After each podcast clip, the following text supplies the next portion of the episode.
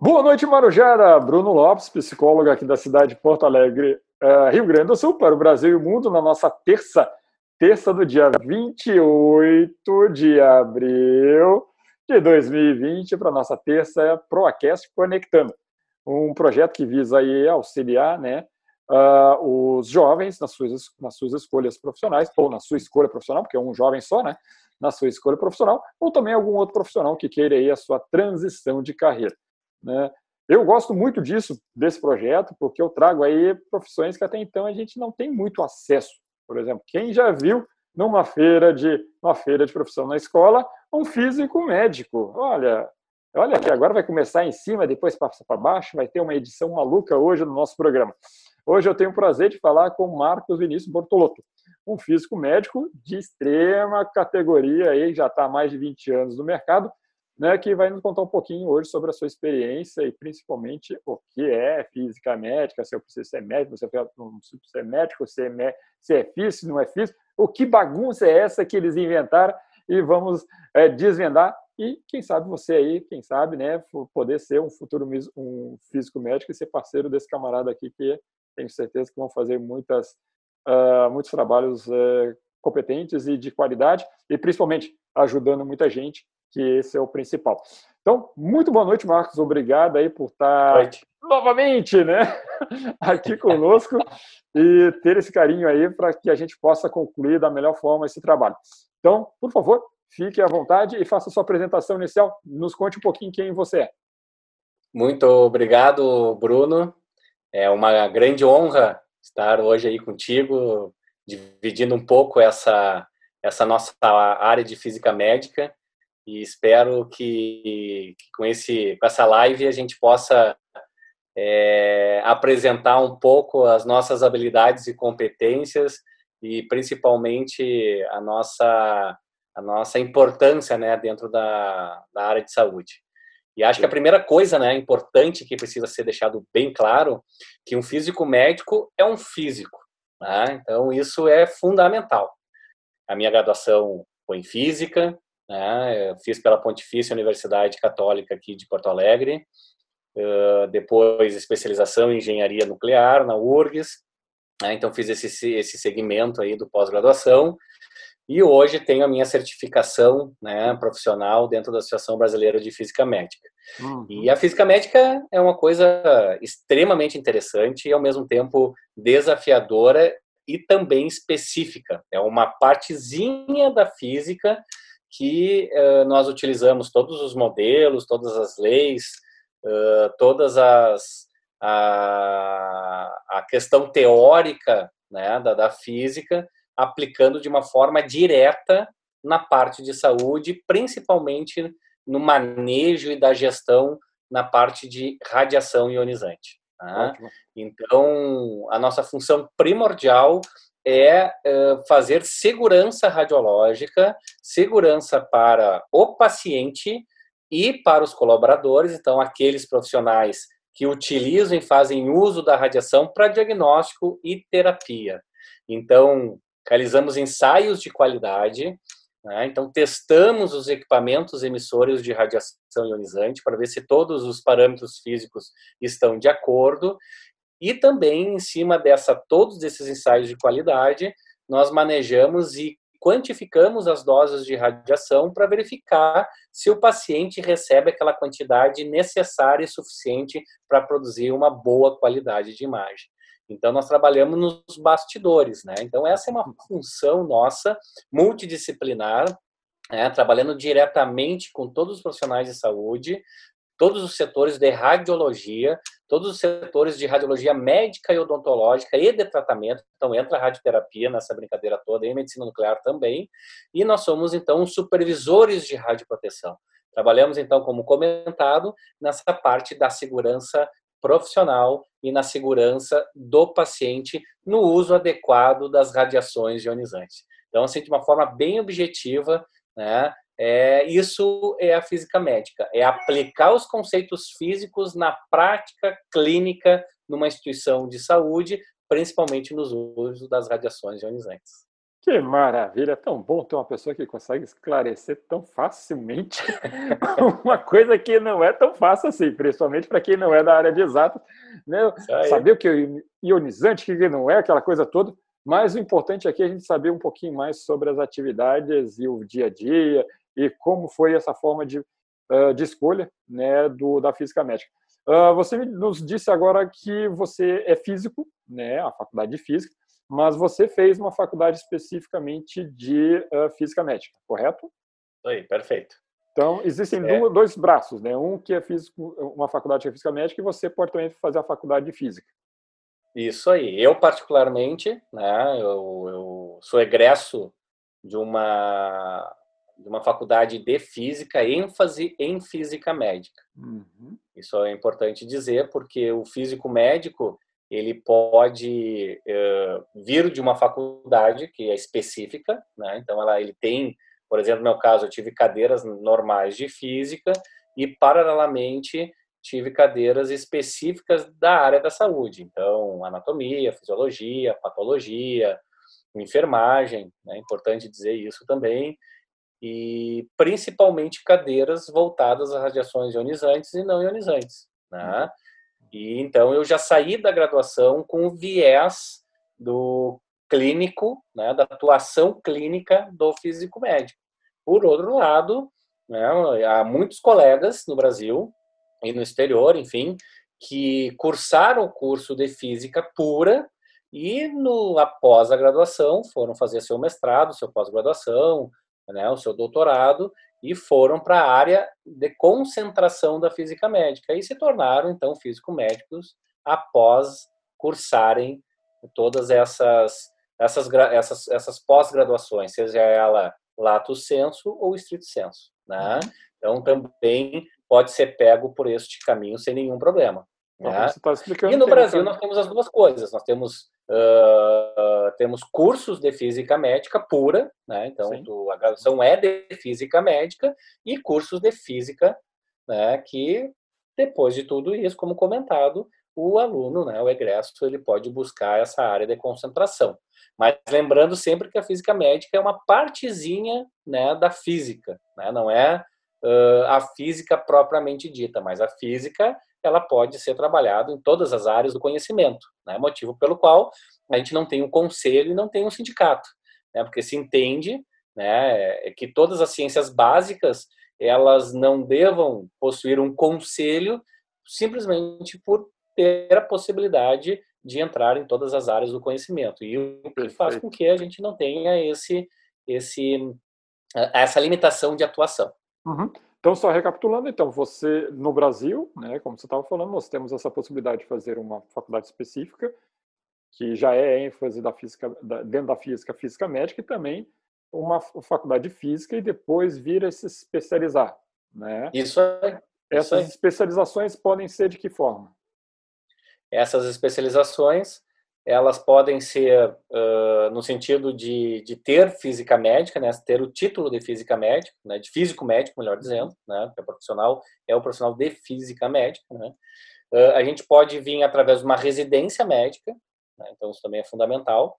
Então, após a graduação, uh, o egresso ele pode entrar numa residência médica ou ele pode buscar uma experiência com empresas ou instituições que lá já possuem um profissional de física médica e após uma carga, né, uma experiência mínima determinada pela nossa Associação Brasileira de Física Médica, dá a possibilidade a ele realizar um conjunto de provas e dali então, né, passando nessas provas, uh, uh, ter a certificação né, de físico médico. E a Associação Brasileira de Física Médica, por sua vez, ela, ela certifica os profissionais. Isso é uma coisa extremamente interessante. Né? Então, ela apresenta para o mercado de trabalho que aquele profissional, no momento que ela certifica, eles têm todas as condições mínimas né, para trabalhar clinicamente dentro de uma, de uma instituição de saúde. É como se fosse uma ISO, né? como se fosse um, um, um, uma acreditação, está mostrando para a sociedade, olha só, aquele profissional, por ter o certificado de especialista em física do radiodiagnóstico, ou em medicina nuclear, ou em radioterapia, né? esse profissional ele tem a capacidade ele, então, ele é especialista na área e tem condições né, de trabalhar e apresentar da melhor forma possível, com qualidade, o, o, e desempenhar sua atividade de forma a, a, adequada e correta dentro dos preceitos né, que norteiam as habilidades e competências de um físico médico. Isso acho que é extremamente importante, tanto que a nossa própria Associação Brasileira de Física Médica ela é considerada uh, internacionalmente como uma das associações que, que melhor certificam seus profissionais. Né? Então, hoje, os, os profissionais que buscam essa certificação, eles, só para vocês terem uma ideia, claro que aqui não vale a gente, uh, de uma forma uh, muito específica, descrever o processo de certificação, mas uh, muitas vezes o profissional tem que passar por quatro etapas. Né? para que ele possa, então, ter esta certificação profissional. Né? Então, a nossa associação é isso, ele certifica profissionalmente. Então, essas quatro etapas é uma etapa teórica, uma, uma teórica específica, uma oral e uh, uma dissertativa. Então, passa por algumas provas aí, por algumas etapas, para que no final, então, ele consiga obter essa certificação. Né? Então, uh, todo profissional certificado pela nossa associação é então mostrado à sociedade que tem condições mínimas e adequadas para então desempenhar uh, uh, as atividades né, em fisicamente. Então, que tem as habilidades e competências mínimas necessárias para tal. Né? Isso é uma Perfeito. possibilidade. Né? Uhum. Agora, tu pode perguntar assim, bom, mas eu, como físico médico, tenho obrigação de ter essa certificação? Em alguns estados não tem essa necessidade. Né? Uhum. Então, mostrando uma experiência uh, anteriormente adquirida nas áreas da física médica, né, nas modalidades da física médica, pode este profissional ele ser liberado, credenciado, né, pelas vigilâncias sanitárias estaduais a prestar esse tipo de trabalho e serviço na área médica, tanto para diagnóstico como para terapia. Em outros estados não obrigatoriamente o profissional para trabalhar em física médica obrigatoriamente deve possuir a certificação expedida pela Associação Brasileira de Física Médica. Isso indifere se ele tem graduação, se tem mestrado, tem doutorado. Para trabalhar na área tem que ter a certificação né, do seu colegiado, da sua associação. Então isso é um pouco uh, desuniforme né, na, na, nos estados, mas que aos poucos uh, a gente percebe que mesmo aqueles estados não obrigando o profissional de física médica ter esta certificação, acaba esse estado pedindo, né, de forma indireta, entendendo que é a única maneira que atesta que aquele profissional tem as habilidades e competências necessárias para trabalhar na área. Então, isso acaba sendo, de uma forma ou de outra, extremamente importante, porque a gente começa a separar né, aquele profissional com experiência, aquele profissional sem experiência. E aí cabe o mercado de trabalho querer né, contratar algum profissional, o profissional que tem experiência ou o profissional que não queira, né, Sim, ou que queira ter essa, essa, essa experiência. Então, é bem uhum. dinâmico essa situação da física médica. Que bom. Uh, bom, para finalizar essa primeira parte, a gente conhecendo, para quem ainda não conhece sobre física médica, Vou aproveitar aqui quase uma declaração de amor aqui de uma nossas né, telespectadoras para a física médica, né? Por exemplo, que se beleza. uma paciente, né, uma, uma mulher, vai fazer uma, uma, uma, um exame de mamografia, que é um exame que uma mulher normalmente faz e que poderia ser qualquer outro exame, até de, de uma ressonância.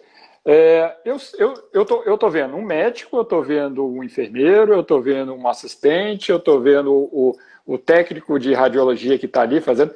Aonde é que está, só para a gente fechar com chave de ouro, aonde é que está o físico médico neste ambiente todo? Perfeito a tua, a tua pergunta. E digo para vocês, e digo para ti também, Bruno, que a gente trabalha nos bastidores. Né? Uh, o que, que acontece é, em relação à nossa, à nossa atuação? Né? A gente trabalha diretamente com a tecnologia. Né? A gente tem que ter certeza absoluta, e aí também sendo extremamente objetivo, né?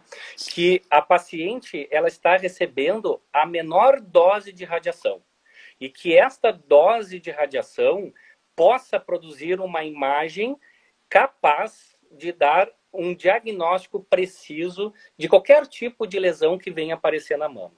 Né? Então, por exemplo, se a gente pegar a mamografia, nós temos ali lesões do tipo microcalcificações, nódulos, cistos, fibroadenomas, né?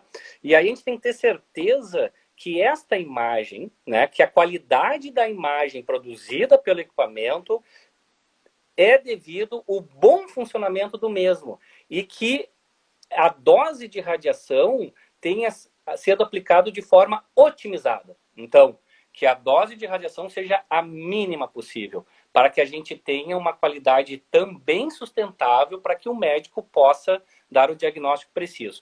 Para que isso aconteça, nós temos que fazer vários ensaios de qualidade, nós temos que fazer controle de qualidade no equipamento todo equipamento de radiodiagnóstico, então todo equipamento de radiologia médica e odontológica tem parâmetros físicos. E o operador né, que está operando o equipamento, ele seleciona esses parâmetros físicos para produzir a imagem. A pergunta é: será que os parâmetros que estão sendo selecionados estão corretos?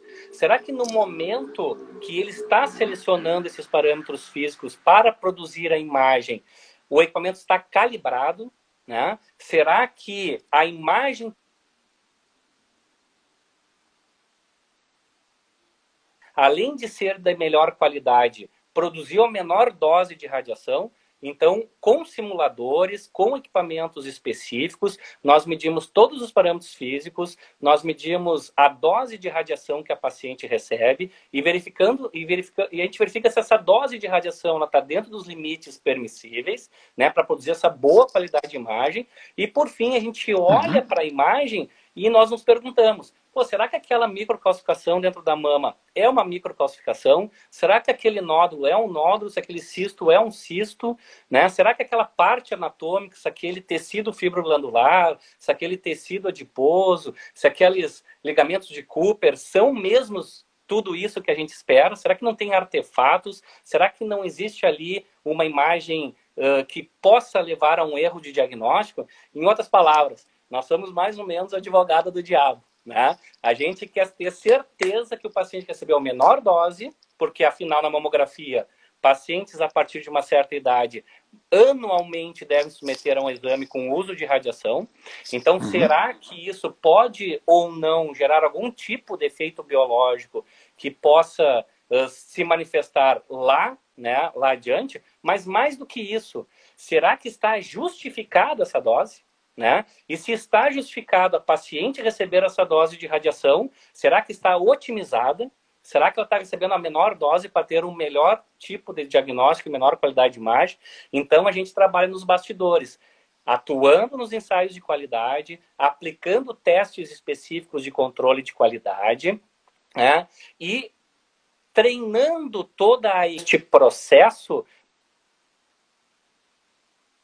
para a gente ter certeza que está operando de forma adequada. Quer ver um exemplo clássico? Microondas em casa. A gente compra um microondas, né? Que tem lá 40, 50 funções, mas a gente só utiliza só mais, usa uma. Segundos, mais 30 segundos. né? Então, a gente não usa a potência certa, a gente não sabe o que, que ele pode nos oferecer. Então, a gente também trabalha nessa situação de treinamento, fazendo com que quem esteja operando o equipamento possa operar da melhor forma possível para que então dali se tira o melhor, se possa tirar o melhor benefício, que é uma imagem de qualidade, compatível e que possa o médico dar o diagnóstico sem que tenha um erro da máquina e do operador. Né? Então a gente acaba trabalhando nesses bastidores. E aí isso serve para medicina nuclear, serve para tomografia computadorizada, densitometria, raio-x odontológico, qualquer equipamento que utilize radiação X, radiação ionizante, melhor dizendo, né? Que não é só radiação X, né? Então, qualquer radiação ionizante para diagnóstico e terapia, nós aplicamos todos esses procedimentos para ter certeza que o paciente lá na ponta tem a segurança de um bom né, produção de uma imagem de boa qualidade com a menor dose de radiação. Em suma, é isso a parte de física médica, né? Atuado, obviamente, nas suas uh, diferentes modalidades. Hum. Tem, como a gente acaba conversando bastante, né? Eu tive esse privilégio de conhecer esse moço que está nos passando aqui.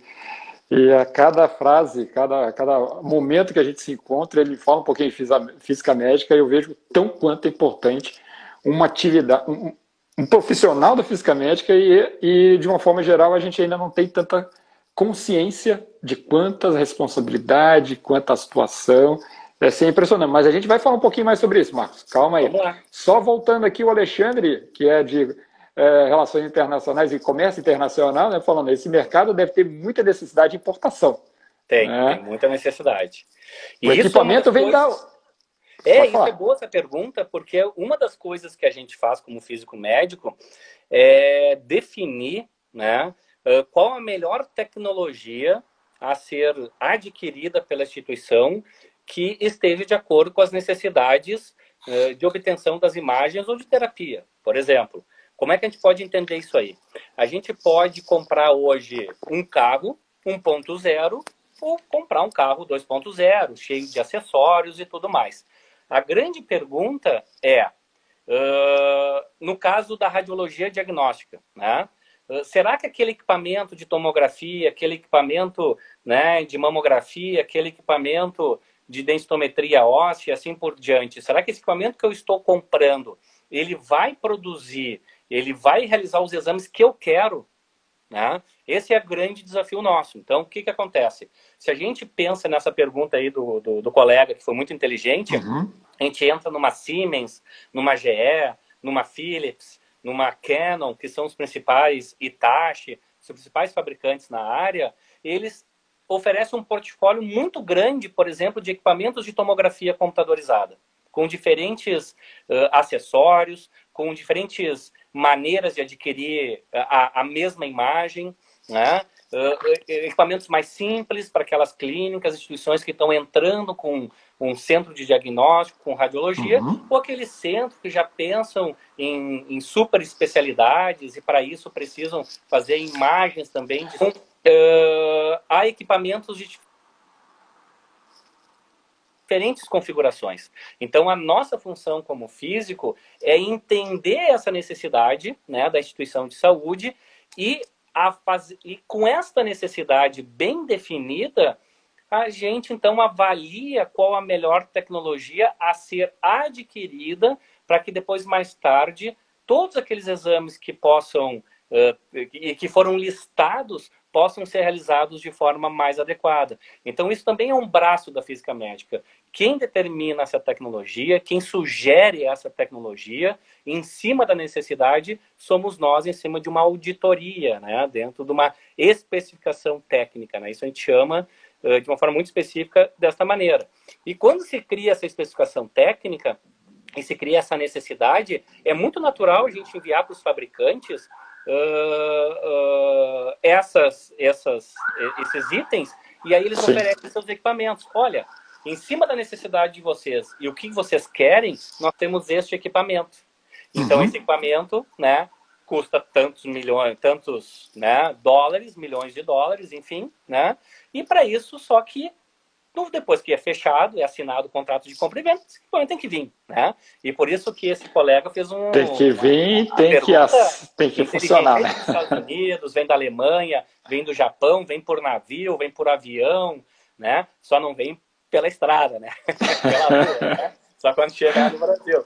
Mas esse caminho de importação, ele é extremamente importante, né? E, e, e, ele é fundamental, porque a gente tem que ter certeza que aquilo que está sendo entregue é o que foi comprado, né? E muitas vezes, quando esse transporte ele não é feito de forma adequada, o equipamento entregue já gera alguns problemas na sua instalação. Uhum. Por isso que aí a outra etapa nossa da física médica é fazer uma auditoria de aceite. O que, que a gente faz? Esse equipamento é instalado lá no, na base, na instituição, e antes de este equipamento ser colocado em prática, então, nós utilizarmos ele para já realizar os exames ou fazer as terapias, nós entramos com uma auditoria de aceite.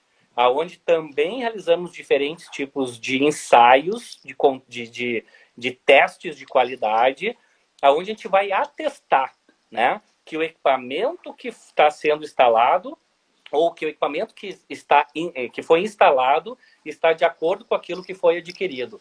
E só depois de ter passado por essa auditoria de aceite, de ter passado por todos esses ensaios de qualidade, que este equipamento, teoricamente, pode ser liberado para uso na parte clínica. Então, mais um motivo, mais um, um outro braço da física médica, né? Aquelas instituições que são sérias, e que estão preocupados na segurança do paciente e na segurança dos seus profissionais, não liberam nenhum equipamento de emissor de radiação sem antes passar pelo aval e pelos testes e do físico médico, onde ele atesta que todos os parâmetros mínimos de qualidade e de dose de proteção radiológica foram alcançados e dessa maneira pode ser utilizado né, e liberado para o seu uso natural diário dentro da jornada de trabalho. Mas que maravilha escutar você falando, Marcos, porque uh, a gente pensa na tecnologia e a gente agora acaba escutando, uh, novamente, né, falando da tecnologia que vai eliminar uh, né, no futuro. E a gente pensar, como você falou, né, 1895 foi um pouquinho lá, um pouquinho atrás, né? Então a gente só trabalhava em tese com o raio-x. Né? E hoje nós temos milhões de equipamentos que custam milhões de dólares, né? E o físico que se especializou na área para fazer tudo isso, para atender essa demanda, uh, do que eu sei, aí você já pode completar.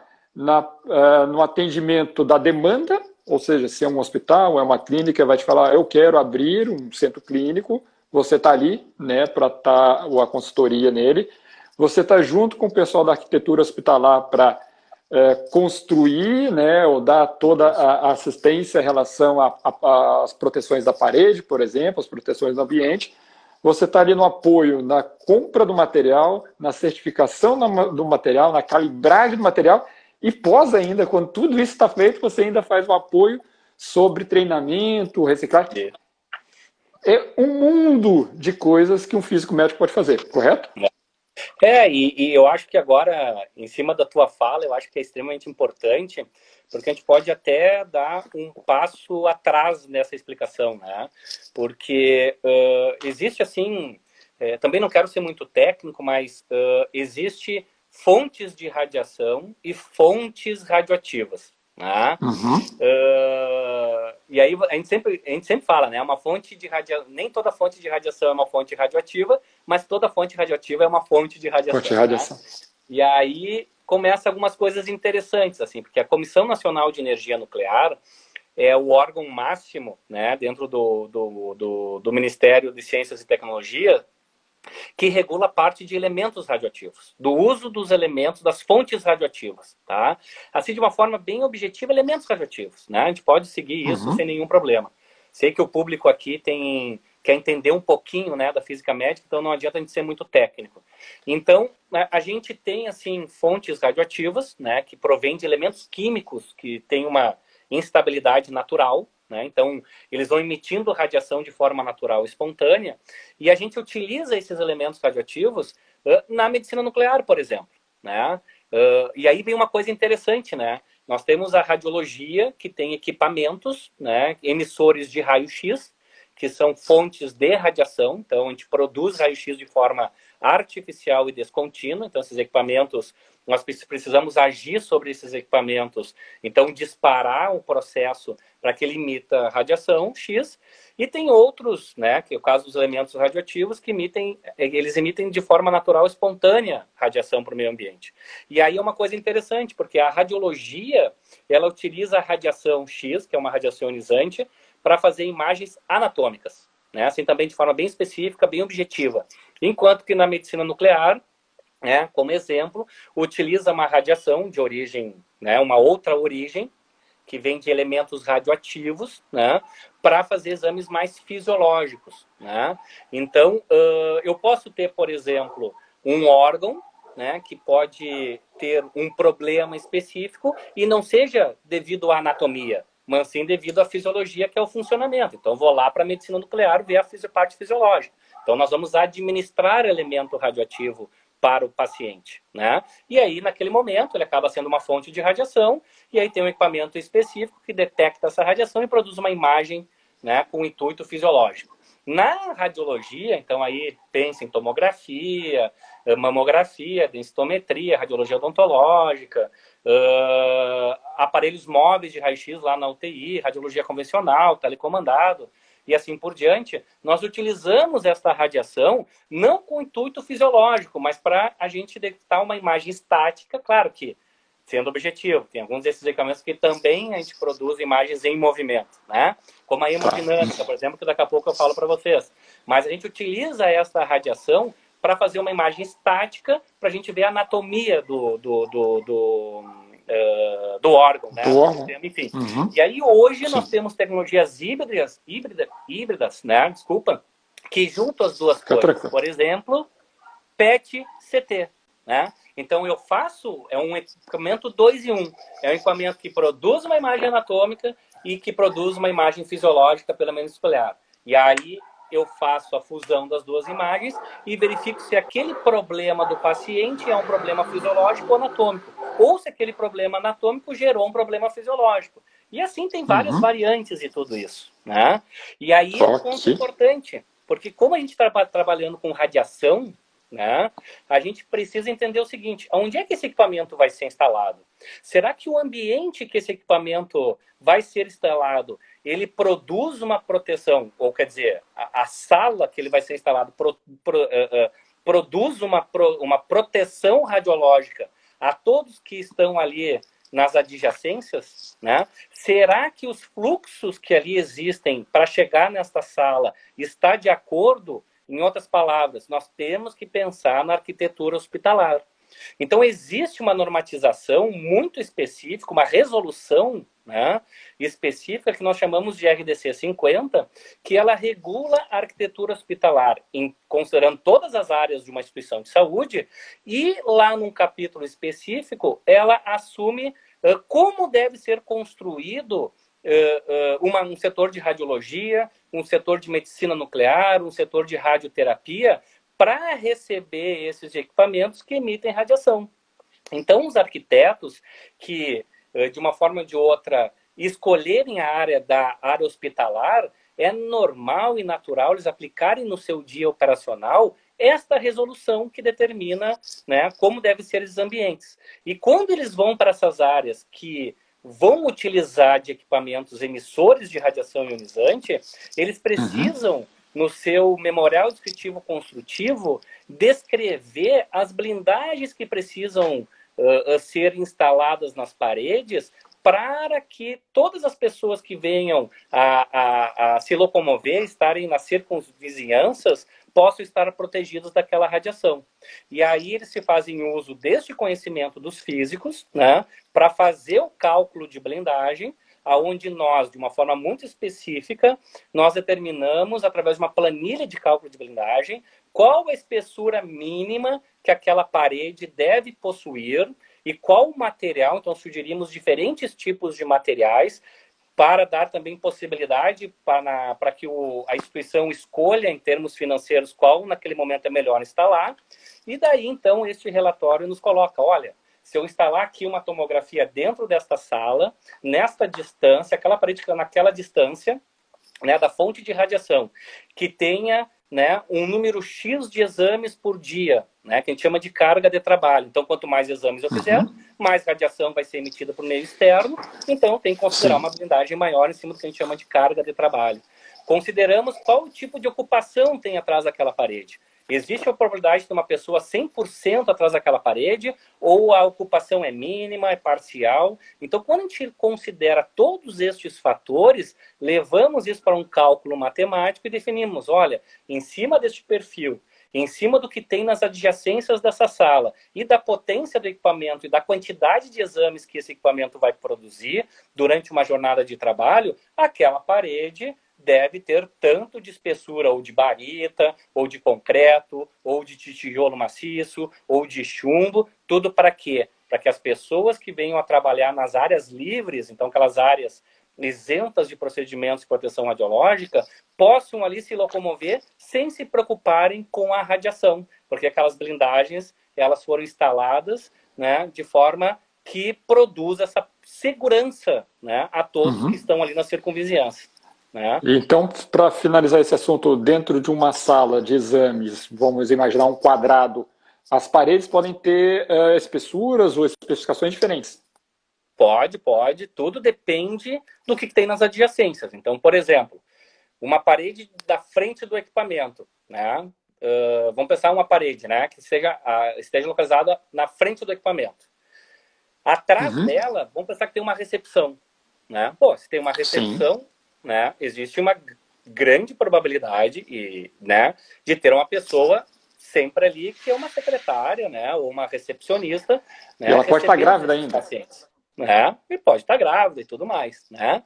Então, como a forma que eu vou tratar esta parede é totalmente diferente daquela parede que atrás dela tem um banheiro que só utilize, que quem, ou melhor, quem vai utilizar seja só o paciente. Então eu tenho certeza que quando o paciente está sendo tá exposto, não vai ter uhum. ninguém lá. Então aquela parede, Sim. ela não precisa ter a mesma quantidade de blindagem que a outra que vai ter atrás dela uma pessoa 100% do tempo. Né? Então a gente ajuda, a gente emite esse relatório de, de, de, de de cálculo de blindagem para os arquitetos, para que os arquitetos, na hora da aprovação das suas plantas e do seu memorial descritivo, construtivo, né, do, do, do, memorial descritivo construtivo, ele consiga definir ali, ó, de acordo com o laudo, ou melhor, de acordo com o relatório do físico tal, né, as paredes devem possuir tanto de espessura, né, daquele material. Né?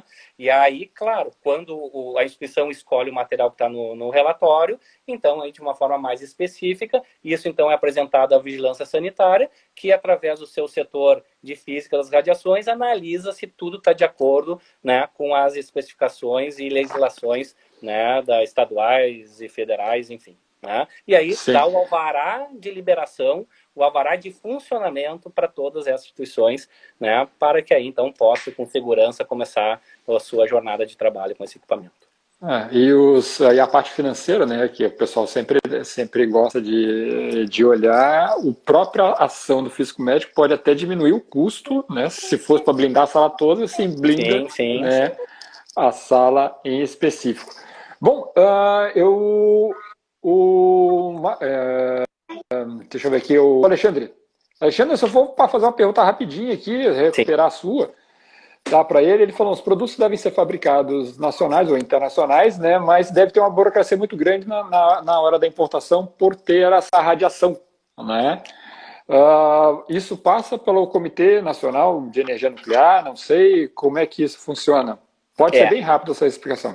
É, é, é, acho que cabe dizer o seguinte, que a maioria do, na sua quase totalidade dos equipamentos, né, não existe uma fonte uh, radioativa que emite, emita radiação naturalmente e espontaneamente, tá? Hoje os equipamentos, eles são fontes de radiação, eles precisam estar ligados numa tomada, nós precisamos desencadear um processo, disparar na mesa de comando para produzir essa, essa radiação e dali produzir uma imagem. Né? Então, uh, os equipamentos hoje de, de radiodiagnóstico, eles não possuem elemento radioativo no seu interior. Tá? acho que isso é claro. importante dizer. Né? E, claro, quem trabalha com medicina nuclear, trabalha com radioterapia, principalmente com bracterapia, que precisa importar fontes radioativas, aí sim, né? Então, uh, lembrando que na medicina nuclear a gente administra né, uh, material radioativo né, junto lá com o fármaco, enfim, para produzir a imagem. Então, essa, esse elemento ele pode ser administrado oralmente, pode ser injetado ou inalado, enfim. Então, na verdade, o equipamento que vai produzir a imagem, ele não é radioativo, tá? Eh, eh, mas o elemento radioativo que é utilizado na medicina nuclear, que é a origem, sim.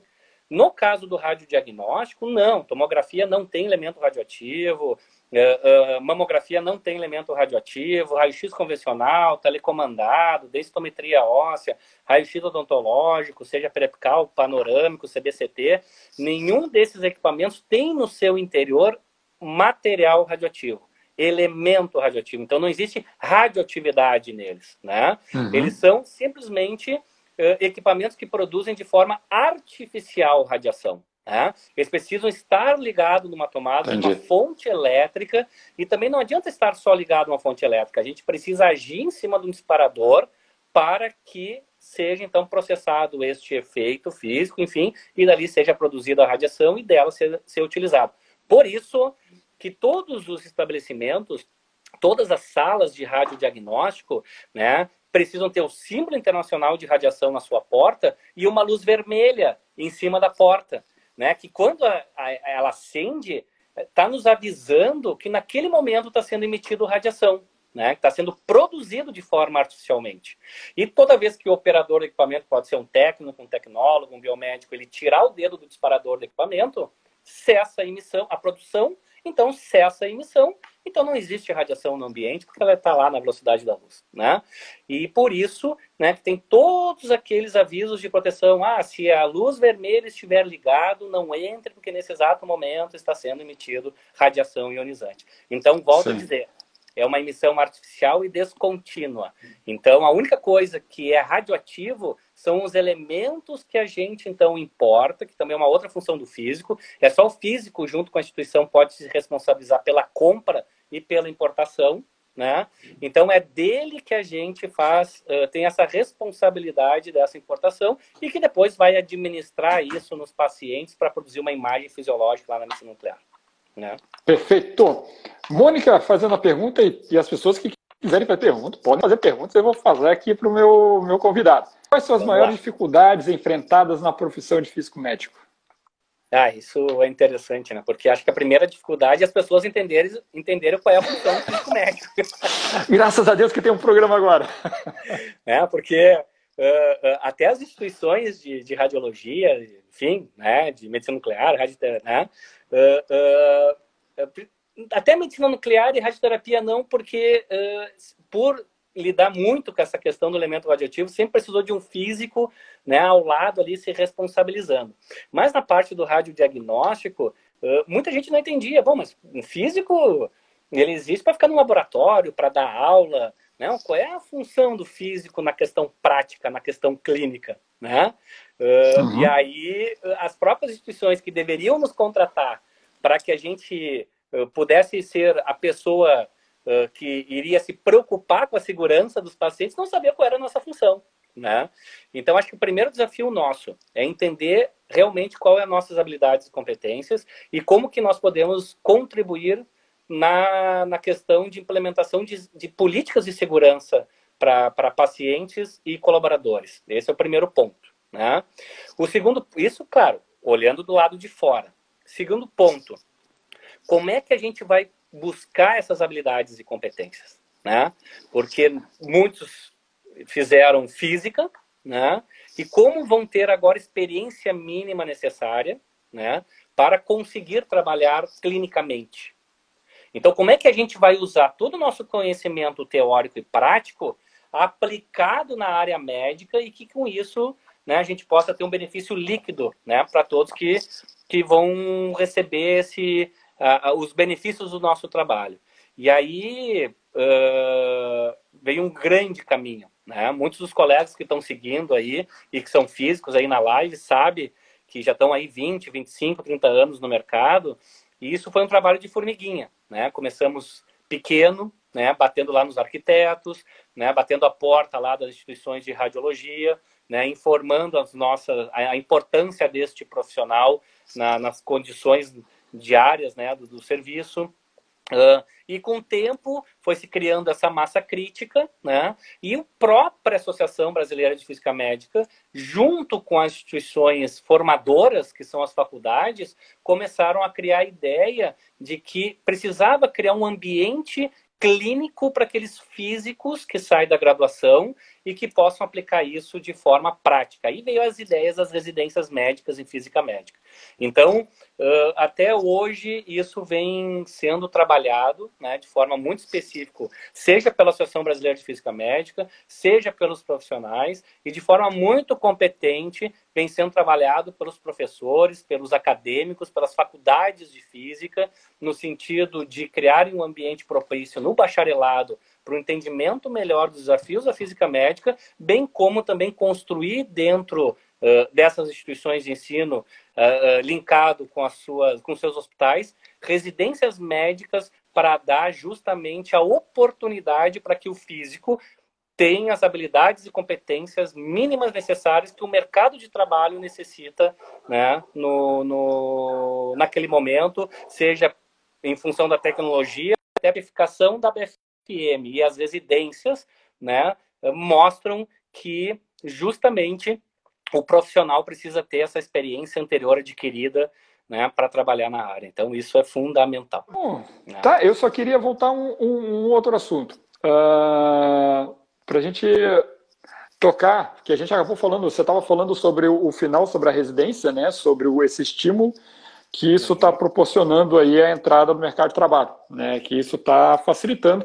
Não é aquele mesmo cenário que você tinha ao entrar, né, alguns poucos anos atrás, que hoje é um pouco mais diferente. Só para concluir esse pedaço, por gentileza. Ah, tá, perfeito. Então, o que que, que, que acontece? Uh, existe, bom, primeiro, em 2005, né, enfim, eu vou começar então, falando em 2005, foi criado a residência em área profissional de saúde e a Comissão Nacional de Residência Multiprofissional em Saúde do, do Ministério da Educação definiu uh, as áreas, né, as profissões importantes para trabalhar clinicamente. Né? Então, acho que sim, de uma forma bem específica.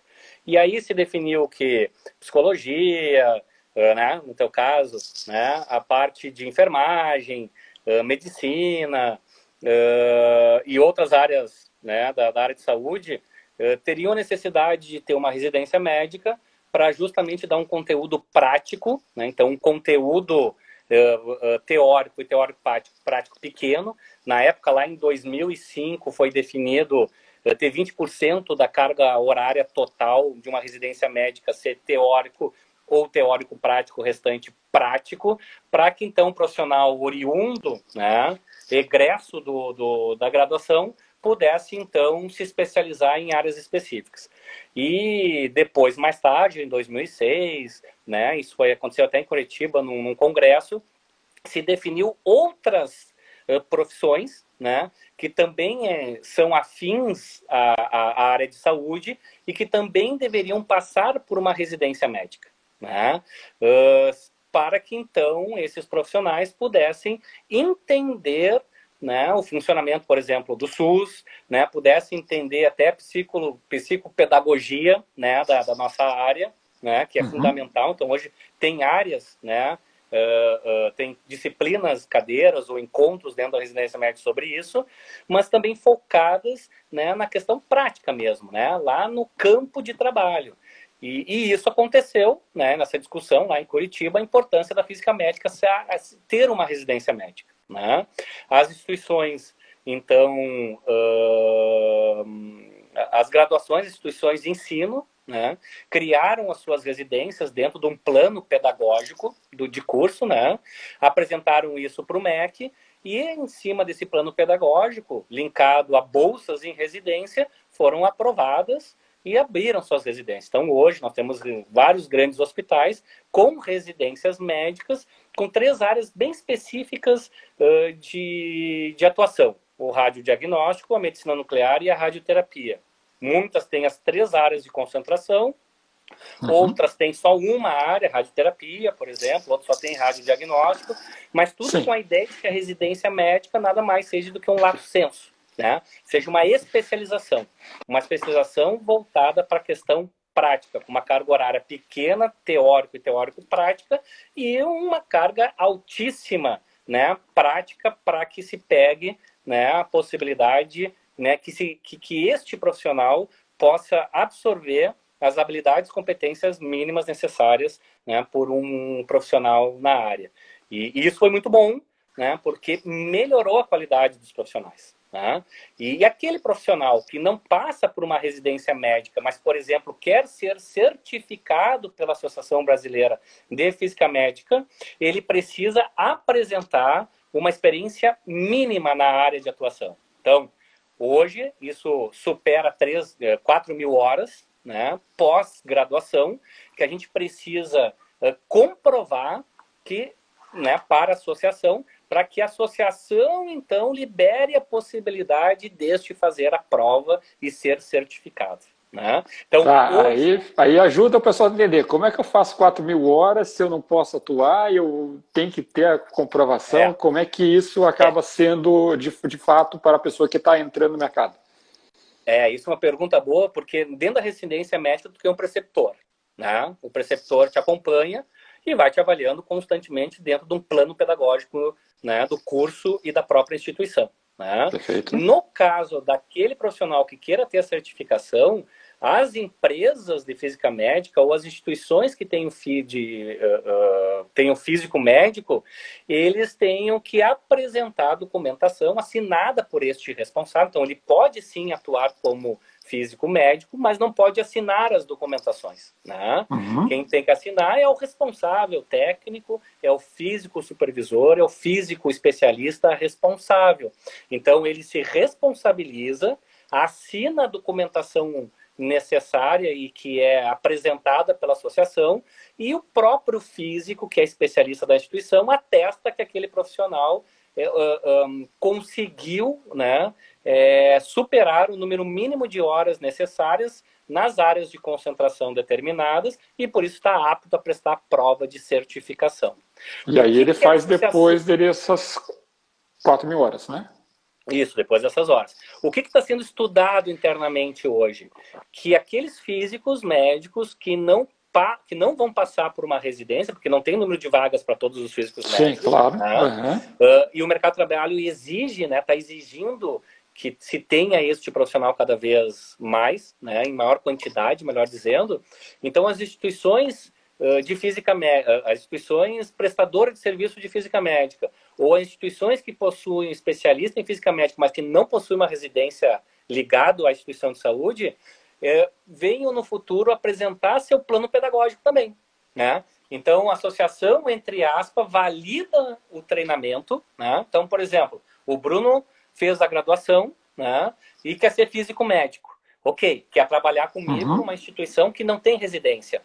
Só que para trabalhar comigo e para tu teres a possibilidade de buscar essa certificação, o meu, o formato de treinamento que eu vou te impor durante essas quatro mil horas tem que ser aprovada dentro da associação, né? Para que com uhum. isso uhum. se tenha rastreabilidade e tenha certeza que aquele profissional, no caso o Bruno, passou para todas aquelas áreas e te trabalhou com uma carga mínima nessas áreas, então ele é no final de tudo isso, ele está apto a prestar a prova. Isso é uma etapa futura para todas aquelas instituições que não têm residência eh, linkadas ao trabalho, mas que têm especialistas em física médica trabalhando em loco. Né? Então, uh, isso é o nosso avanço né, do, nosso, do nosso entendimento da importância do profissional. Né? Fazer o limão no limonado. Se não tem como fazer na residência, a gente vai tentando né, isso, qualificar isso. ou oportunizar. Tem que apresentar a experiência mínima adquirida anteriormente. Né? Perfeito. Só registrando o pessoal de Santana Livramento, Araquari, Santa Catarina. Muito obrigado pela aí. participação. Temos uma é perguntinha aqui, Marcos. Um abraço em relação... É, exatamente. Em relação ao mercado de trabalho, a diferença entre ser especialista pela residência ou pela Associação Brasileira Física Médica? Uh, eu acho que as duas, as duas coisas, acho não, as duas coisas se complementam, né? Uh, o que acontece é o seguinte, é, eu passar pa, por uma residência não quer dizer que eu vou ser bom profissional, né? Acho que isso é importante frisar. Hoje a BFM, que é a Associação Brasileira de Física Médica, ela está preocupada em certificar o profissional, né? Então, uh, é claro que uh, uh, o ambiente propício para que este, este aluno de residência seja um bom profissional é ter aproveitado bem a sua residência médica, né? que tenha bons conceitos, né? que tenha realmente seguido todo o plano pedagógico de forma adequada. Mas a gente sabe que passando por uma graduação, passando por uma residência, não quer dizer que a gente seja um bom profissional. Né? Então são uhum. coisas diferentes, né? A residência ela te oportuniza tu ser, uh, ela te oportuniza contato aos conhecimentos mínimos, então as habilidades e competências mínimas que um físico médico precisa ter. na, na, na, área clínica, seja de radioterapia, medicina nuclear ou radiodiagnóstico. E a Associação Brasileira de Física Médica, ela certifica o profissional, né? Será que este profissional, mesmo passando por toda esta cadeia de conhecimento, com toda esta experiência, ele se tornou um bom profissional para o mercado de trabalho? E é isso que a BFM faz, ela certifica. Olha, volto a te dizer, mercado de trabalho, instituição X, nós, a BFM, estamos certificando que o profissional Marcos Vinícius Bortolotto é um bom profissional e que detém o conhecimento necessário para trabalhar na área de física médica. Né? Então, o que, que é natural hoje? A pessoa sai da graduação e pode seguir residência médica ou trabalhar numa uhum. instituição que não tenha residência médica. A residência médica são mais de 5 mil horas. Sim. Se tu não sai, não, tu vai para um caminho que não tem residência médica, tu também tem que apresentar uma quantidade de horas muito grande, né? Que deve ser muito proporcional também à residência médica né? Mas isso não dá e não apresenta e não forma um bom profissional, né? Isso depende de cada pessoa. E aí, acima de tudo isso, tem a associação que diz o seguinte: olha, esse profissional sim é certificado para trabalhar uh, profissionalmente e na parte clínica e trabalhar no mercado de trabalho. Por isso que a gente, dentro da BFM, dentro, a BFM, no tempo, ela mudou a palavra especialista pro, ela não dá um título de especialista. Quem dá um título de especialista é uma instituição aprovada pelo MEC, né, dentro de um lato senso, dentro de uma especialização. Então, hoje a gente fala dentro da BFM que a BFM ela não dá o título de especialista, né? Quem dá é a universidade e a residência.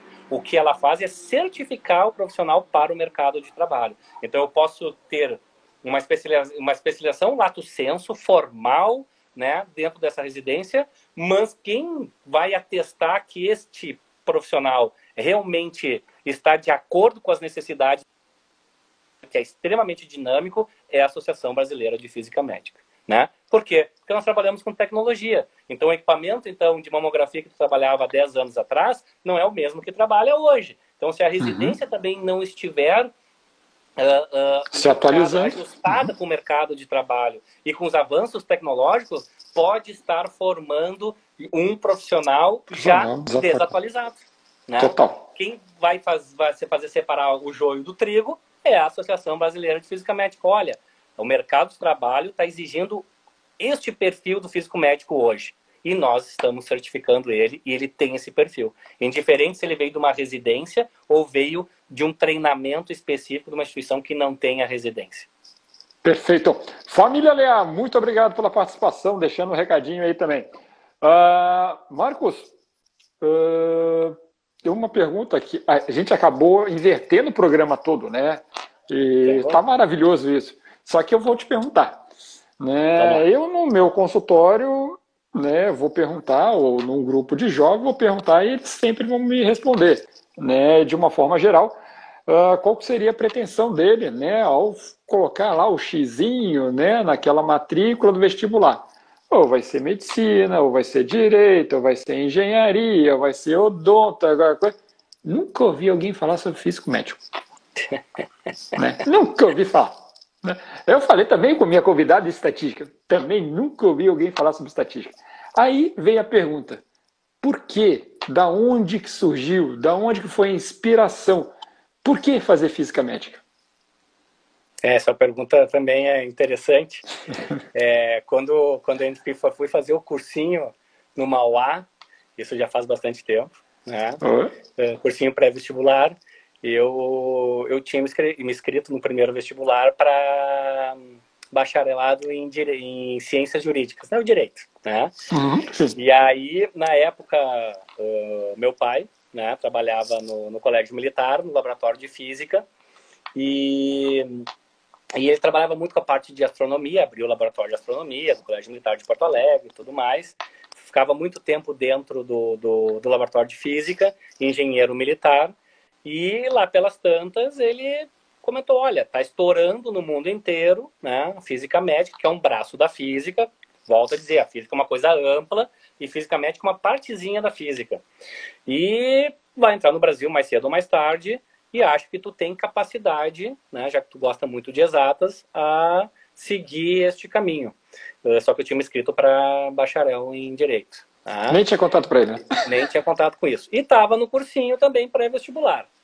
E lá pelas tantas, lá no cursinho, né, uh, a Pontifícia, a PUC do Rio Grande do Sul, aqui de Porto Alegre, ela ofereceu, né, um, um disponibilizou um, um, ônibus de 40 lugares para os, os alunos do pré-vestibular. Do pré-vestibular, uhum. uma visita no sábado de manhã à faculdade de física para mostrar as dependências da física médica e o curso de física médica. Bom, nós tínhamos, acho que uns 200 alunos dentro da sala e sábado me preparei, né? E quando cheguei lá na frente do, do pré-vestibular, do cursinho, é só eu e mais um colega, né? Do, do cursinho pré-vestibular. Dois. Eu e o Leonardo Severo, né? Fomos conhecer o tal de Física Médica da PUC e dentro de um ônibus de 40 lugares, estava estávamos nós e o motorista, né? Bom, final das contas, passamos o dia, amanhã os dois fizeram física médica, né?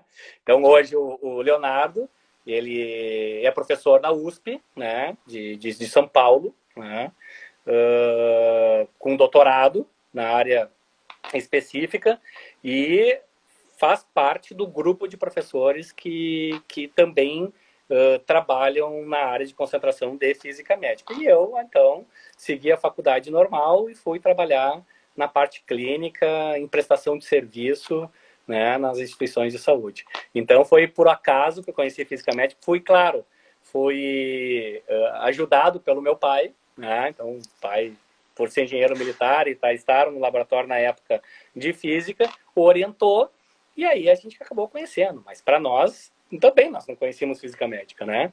E até hoje isso é um problema, né? Isso não é muito bem uh, uh, é, divulgado, né? Se sabe muito que, que existe o uso de fontes radioativas, elementos radioativos, de engenharia nuclear, de física nuclear, e pode ter certeza, todas essas áreas sempre vai ter um profissional da área de física médica aplicando conceitos né, uh, e modelos físicos e aplicando na prática esses modelos para benefício, para produção, para uh, segurança, né, seja de pacientes, seja de, de, de colaboradores, uh, seja na construção de equipamentos, na elaboração de equipamentos, na fabricação, enfim, né? tudo que envolve física tem um físico médico lá, né? Com certeza, é, trabalhando. A parte de imagem também, muito forte uhum. a parte de imagem, né? Perfeito. Uh, e aí, juntando uma pergunta que foi feita aqui uh, há mais ou menos 20 anos, né? Tá, foi lá, aquele, aquele sábado de manhã que você foi na, na faculdade e ver. Uh, você imaginava que isso seria, você estaria entrando para uma profissão como, vou fazer um paralelo, né? engenharia de caminhões. Não é em qualquer lugar que você vai ter uma fábrica de caminhões. Vai ter um local específico que normalmente, talvez não é nem aquele local onde você mora de nascença que quer ficar. Uh, agronomia. Né? Se eu moro no centro da cidade, eu quero trabalhar no campo, eu tenho que ir ao campo. Há 20 anos atrás, um pouquinho mais do que isso, você escolheu uma profissão que é bem específica. Né? uh, trabalhar em hospitais, aquela coisa. Como é que é isso para você? Hoje você se sente realizado, se sente bem, né? E como é que você consegue conviver, né? Sobre a sua atividade de ter que sair de casa e ainda ter esse convívio familiar. É, é eu acho que tudo isso aí é um, é um grande desafio, né? Eu acho que primeiro eu na época não tinha maturidade né, para entender que talvez a física médica seria a minha área profissional uh, de atuação.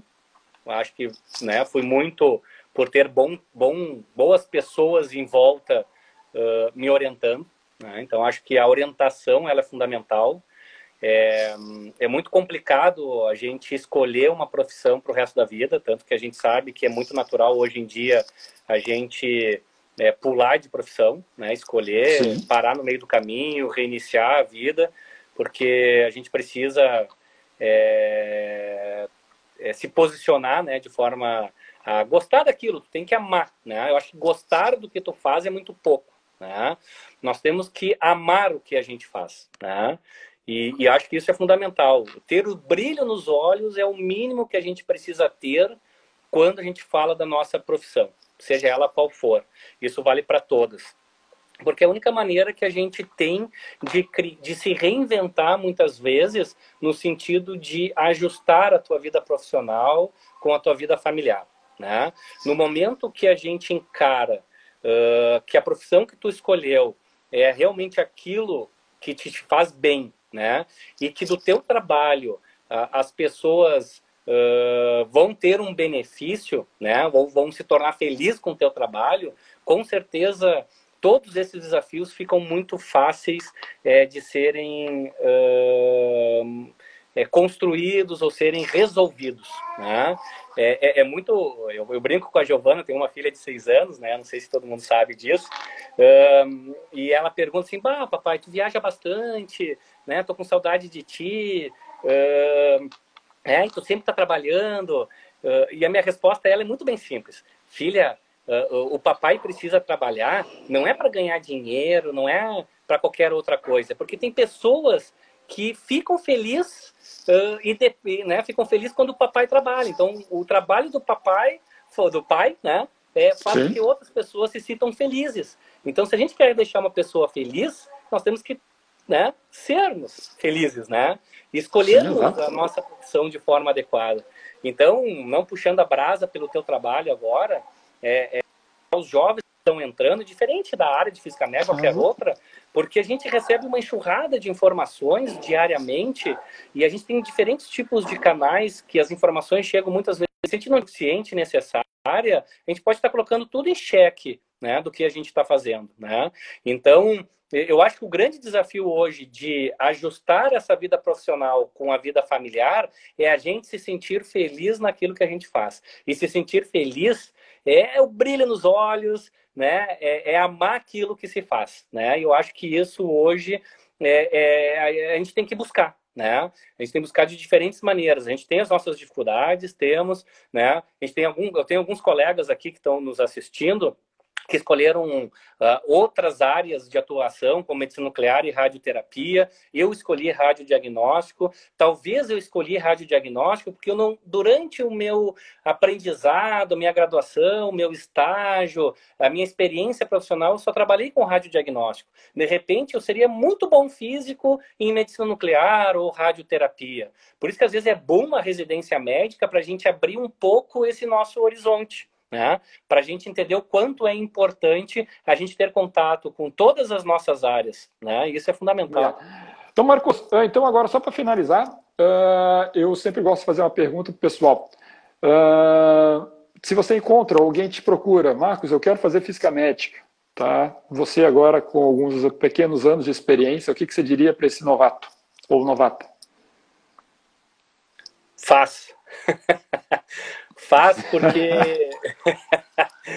é, eu vou dizer, é, claro, obviamente, se a, se, se a pessoa, a gente enxergar, né, que a pessoa ela, ela gosta né, de exatas, né, gosta de desafios, gosta de trabalhar de forma multiprofissional, porque quando a gente trabalha com física médica, a gente não pode esquecer que a gente trabalha com todos os profissionais que, de uma forma ou de outra, também trabalham em áreas com uso de radiação. Então, cabe aqui é, ressaltar né, a importância uh, de trabalhar com multiprofissionais. Né? Então, a pessoa né, de física médica, além de gostar da questão científica, de modelagem, da, da questão física, de leis, da aplicabilidade de tudo isso na questão prática, tem que saber se relacionar com outros profissionais da área de saúde.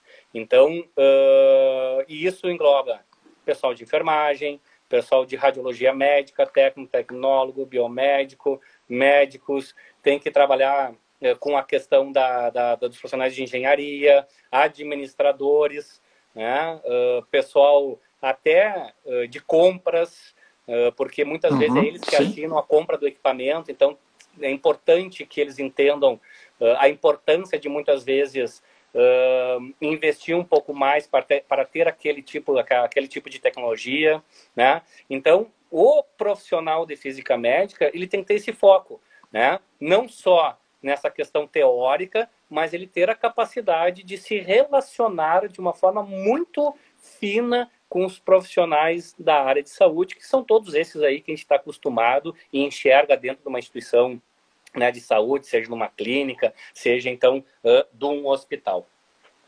Né? Então isso é fundamental. Vou colocar aqui o carregador aqui que está. Né? Fica tranquilo. Então, Também já estamos estourando. É. Então eu, eu, acho que essa pergunta é importante, sabe? Porque uh, a gente percebe que é, muitas vezes e aí é uma dificuldade né, das próprias instituições é, de, de é, educacionais, né, de educação, enfim, as faculdades, é dar a ideia empreendedora né, para todos os alunos que ali estão cursando aquele, aquele curso específico, principalmente física médica, né? Então, a gente não aprende, né, muitas coisas, né? A gente não tem a vivência. Então, essa multidisciplinariedade e esta possibilidade né, de, traba de trabalhar com multiprofissionais na área faz com que a gente consiga enxergar né, potenciais muito grandes de, de pessoas que possam atuar principalmente na área de física médica. Então, física médica não é ser somente físico. Nós temos que ter tato, nós temos que estar ajustados, nós temos que estar alinhados com todos esses profissionais. E como é que a gente vai dar segurança, né? Como é que a gente vai criar políticas, né, então de segurança e de proteção, se a gente não entende o dia a dia e até as funções desses profissionais que muitas vezes desempenham de forma muito específica dentro de um bloco cirúrgico, dentro da medicina nuclear, dentro da radioterapia. Então, uhum. isso a gente conta muitas vezes nos dedos, né? Quem tem esse tipo de perfil. E cabe nós, hoje, treinarmos e aperfeiçoarmos para que esse pessoal que está vindo aí possa ter, da forma mais precisa, contato né, com todo o hospitalar. Né? Então, acho que esse é o perfil de um físico médico né, fundamental. Tá, é, se por acaso você quiser só complementar alguma coisa que a gente estava falando antes, mas já quero te agradecer muito. Né? Uh, conheço a tua história, né? fico muito honrado de agora estar participando um pouquinho dela. Né? Quando eu vi né, uma empresa que, no qual a gente estou trabalhando na área de recursos humanos, né?